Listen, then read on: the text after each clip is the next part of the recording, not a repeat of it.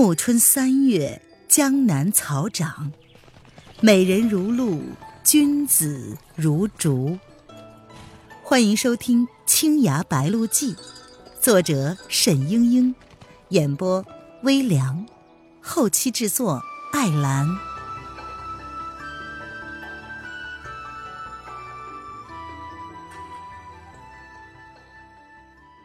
第三十八章。解药。娄迪飞望着灯下一坐一卧的沈轩和蒋灵谦，忽然心中有所触动，拉过了那架墨手琴，击弦长歌起来：“长相思，在长安。落尾秋啼金井阑。微霜凄凄，殿色寒。”孤灯不明思欲绝，卷帷望月空长叹。美人如花隔云端，上有清明之高天，下有渌水之波澜。天长路远魂飞苦，梦魂不到。关山难，长相思，催心肝。沈轩此时已经是痛到极处，听到这曲催心断肠的悲歌，心情有所宣泄，反倒是平静了一点儿。忽然，他想到，娄迪飞这一曲由心而发，难道？他也有什么难言的心事吗？娄迪飞唱完这首《长相思》，已经拿定了主意。他站了起来，正色道：“沈君，我这就去找卢琼仙，要他把解药交出来。你和蒋娘子一定等我回来。”沈轩正要说些什么，忽然门外传来了两声大笑：“哈哈，何必找什么卢琼仙呢？娄大侠，沈郎中。”我家主人亲自送解药上门来了。娄迪飞手扣暗器，冲出门去，却看见门外的空地上，两个人笑吟吟的拱手立着。正是婚礼上那个客商和那个戴着藤色幞头的人。娄迪飞略一沉思，笑着道：“哼，难道叶来夫人凤驾亲临了吗？”原来。这两个人是钱塘王府的大侍卫，武技和官阶都还在徐龙之上，据说是叶来夫人的挂名弟子。那个客商叫桑挺，戴藤色幞头的是王兆熙。这两个人跟随叶来夫人南征北战，在江湖上也是出了名的。只是他们平素不露真面目，故而那一天，娄迪飞一瞥之下没有认出来。湖上飘过了一阵香风，环佩声中，一个淡紫衣裙的美人翩然落下。不是叶来夫人，是谁呢？娄迪飞冷冷的道：“夫人找到这里来，不知有何见教？”叶来夫人笑着说：“哼，娄君多心了，我真的是特意送解药来的。蒋灵谦是我同门师侄。”我一向对他眷顾有加，此时他被卢琼仙算计了，我不救他，谁救他呀？娄迪飞奇怪的道：“你哪里会有什么解药？”叶来夫人说：“哼，便知道你有此疑问。桑挺，你可以向娄君从实说来。”桑挺清了清嗓子，却是道：“嗯。”这药呢，并不是从沉香社那里来的，却是出自岭南汤家。娄迪飞更是糊涂了，桑挺却是不紧不慢的道：“其实我家夫人向来注意蒋娘子，也知道她不愿意嫁人，所以派我们去看看她的婚典。哼，果然不出夫人所料，闹出了事情。”娄迪飞不耐烦的道：“你捡要紧的说。”原来呀，那天黄鹤楼大乱之后，汤铁牙气得不行，与汤家交好的武林同道留下了一些，帮助料理残局。而后呢，聚在楼上商讨此事该如何了结。范定峰就指责钱世俊向着蒋灵谦说来说去，竟然怀疑蒋灵谦说的那个答应了他的人是钱世俊。钱世俊一看难逃干系，就连忙把当初石公手下幸存的人带回来的话说了一遍，还道：“那个跟蒋灵谦在一起的人，正是当初帮钱丹出头的那个小子。哼，我万不料蒋灵谦使计救了他，想来二人早有勾当。堂兄，你记不记得当初蒋灵谦从中山的悬崖上跳下去，有一个人也跟着下去了？当时你我都没有看清楚是谁。”于是大家纷纷猜测，有人说一定是在黄鹤楼上救蒋灵谦的人，又有人说不可能，钟山上那人岂有这样俊的功夫？唐铁牙咬牙切齿地说：“哼，不管他是谁，我一定要查出来，把这两个人碎尸万段。”群雄纷纷附和着：“哎，这等伤风败俗的男女，不可放过了。”汤姆龙脸色凄然，却是道：“我瞧算了吧，父亲，蒋娘子其实也对得起我家了。”众人一片哗然。汤姆龙正色道：“他受沉香社的胁迫，倘若真的嫁到我家里来，岂非是后患无穷？我瞧他这番自己说出来，无异于反叛。卢琼仙定不会放过他的。”汤铁牙哼了一声道：“哼。”你也是傻透了，现在还为那小妖女说话？你怎么知道她是受了胁迫的？倒是汤夫人说：“也难说啊，沉香社的金盔银甲很是厉害的。”桑挺补完这一段，又接着说：“嘿，说来那汤姆龙也真是个多情的种子，不知道小妖女几世修来的。那天晚上啊。”他竟然就去求他母亲，要拿金盔银甲的解药去给蒋灵谦，想要覆水重收。叶来夫人笑着说：“ 哼，楼君，这一点料来你也不太明白吧？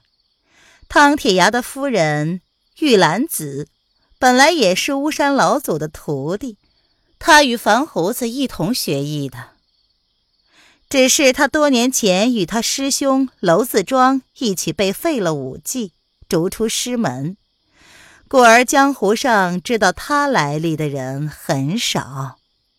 他未必知道这解药的配方，但是当年师傅配成的解药，应当还留有几粒。娄迪飞听到某个名字，大吃一惊，不由得默默想起从前的一些事情来。这乃是后话了。这边桑挺继续道：“那个汤姆龙跪着求了整整的一夜，汤夫人拗不过儿子，只得给了两枚药丸，却是并不敢让汤铁牙知道。不过汤姆龙并不知道蒋灵谦在哪里，只得派手下四处搜寻。哼，却是薛莹莹那个女魔头，大概在汤家还有内应，这些事儿被他知道了。”他怎么容得汤姆龙对蒋灵谦这样好？一炷迷香就麻倒了汤姆龙，把这解药拿到手了。这些事情我们都暗中看在眼里。这时，我们夫人听见风声，已经赶了过来，吩咐我们兄弟把解药拿到手。我们兄弟二人呢，当然万死不辞，拼着小命制服了那个女魔头，搞到了解药，还做了个顺水人情，放走了汤姆龙。叶来夫人微微笑着补充道：“我知道蒋娘子是个极有骨气的，宁死也不会向卢琼仙求解药。明天晚上月亮一圆，金盔银甲就要发作了。哼，所以我们赶快就把药送了过来。”沈轩早就出来了，听叶来夫人讲完，立刻道：“算你消息灵通。”可是你想用这解药跟蒋娘子换什么东西，那是不成的。他现在昏迷不醒，没法和你谈条件。叶来夫人点了点头。这我早就料到了，可是我也不是来和他谈条件的，沈郎中，我要的是你。娄迪飞大吃一惊：“你敢？”您现在收听的是由微凉演播的《青崖白鹿记》，更多微凉免费小说尽在微凉微信公众号“微凉有爱”。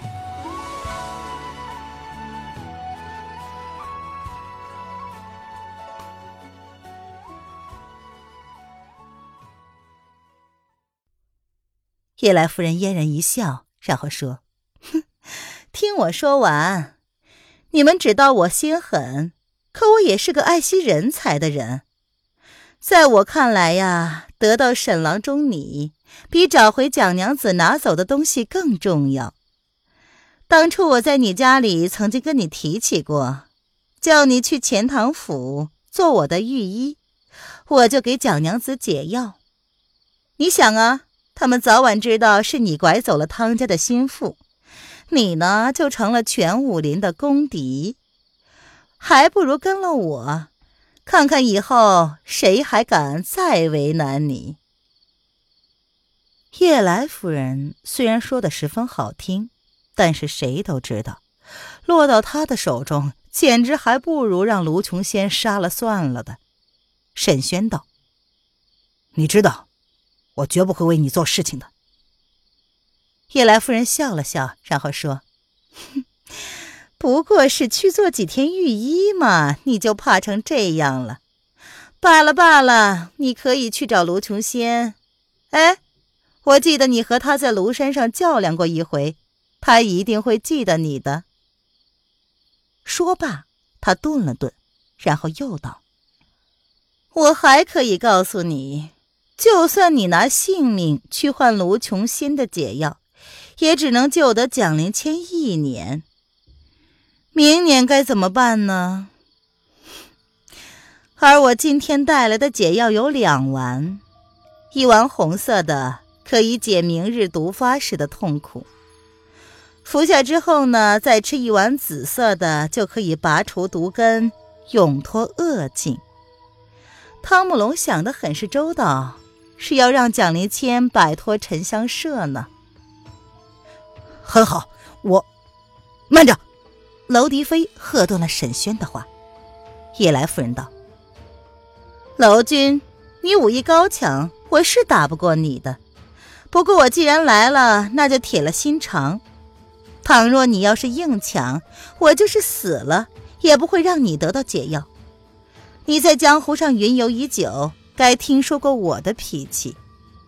再说了，我是好意帮你们的忙。”你却向我动手，这不是太说不过去了吗？娄迪飞和沈轩都知道，叶来夫人是说到做到的。倘若她毁了解药，那蒋灵谦就真的没救了。叶来夫人悠悠的道：“哼，今晚的月色不错嘛。”是的，几乎就是一轮圆月了。沈轩。已经下了决心。你把解药拿来，如果是真的，我就跟你去钱塘府。叶来夫人眉开眼笑，哼，烟霞主人的嫡孙自然是。君子一言，驷马难追。沈轩道：“那一红一紫两粒药丸果然不是假的。”沈轩捻在手上一闻便知。他把红丸化在了清水里，给蒋灵谦灌了下去。过了一会儿，看蒋灵谦的气息就急了起来，一搭脉象，知道是好转了。娄迪飞冲了进来：“沈君，你真的要跟那妖妇去吗？”沈轩不答，却是把紫丸塞到了娄迪飞的手里。他说：“娄兄，请你照顾蒋娘子，我只能把她托付给你了。”那你不等他醒来再走吗？沈轩望了一眼蒋灵谦，摇头道：“老兄，你一定答应我，将来不要对他说起这些事情。”王兆熙和桑挺撑过来一条小船，叶来夫人领着沈轩正要跳到船上去，娄迪飞忽然从小屋里扑了出来，也未见他是如何出手，就紧紧地扣住了叶来夫人的手腕脉门。啊，娄迪飞，亏你是鼎鼎有名的剑客，竟敢食言！叶来夫人尖叫道。娄迪飞笑着道：“哎，啊，不敢不敢，我没有不让你带走沈轩呢，哼，只是……”他跟你去多久？总该有个期限呢，咱们商量商量。叶来夫人的两只手都被他捉住，越扣越紧。手腕呢，虽不是性命要害，但是娄迪飞内力极大，稍一运劲儿，叶来夫人赖以横行天下的尸香无影手可就生生的结了下来了。王兆熙和桑挺也不敢轻举妄动，只望着叶来夫人。叶来夫人咬着牙道：“好，三年怎么样？”娄迪飞大摇其头：“哼，三年太长了，沈郎中还要赶回来和蒋娘子成亲呢。三年岂不是人都老了？三个月如何？”叶来夫人想要使劲的甩开娄迪飞，可是娄迪飞的手却是牢牢的吸在了他的腕上。他本来就忌惮娄迪飞。看着自己的一双手已经变成了淤紫，又气又恨的说：“三个月就三个月，哼，我就不信！”一言为定，三个月后放人。”楼迪飞道。黄鹤楼的婚礼不欢而散，谁也猜不出事情的究竟，各路英雄就一一打道回府了。其后呢，小妖女蒋灵谦也绝了踪迹。再也没有人看见他，但是种种谣言却在江湖上传得沸沸扬扬。有人说他早就毒发身亡，也有人说他是被沉香社的人带走的。关于他那个秘密情人，更是众说纷纭。仍然相信是钱世俊的人也是有不少。十二月底，新年将近。岳阳楼上却有人独自在喝闷酒，他在两湖之间转了一个多月了，仍然是一无所获。几杯冷酒下肚，想到自己奔走江湖多年，眼看年华渐逝，依然一事无成，不禁长歌浩叹起来：“行路难，行路难，多歧路。”今安在？长风破浪会有时，直挂云帆济沧海。我知道。他猛然回头一看，只见背后竟然不知何时立着一个人，暗色衣裳，戴着帷帽。那个人徐徐的道：“九殿下，我知道你要找的人在哪里。”钱世俊这一惊非同小可，你、你、你怎么会？那个人似乎笑了笑，又道：“哼，我知道你在找谁，我还知道你为什么要找他。要我告诉你吗？”钱世俊将信将疑，那个人将面纱略略的掀了掀。钱世俊看见那张脸，先是一愣，然后想了起来：“哎，原来是你啊！你真的知道他在哪里吗？”那个人用手指蘸了酒，在桌上写了三个字，旋即抹去，转身就走。钱世俊低头看着，几乎不敢相信。那三个字是“三醉宫”。亲爱的听众朋友，本集播讲完毕，感谢您的收听。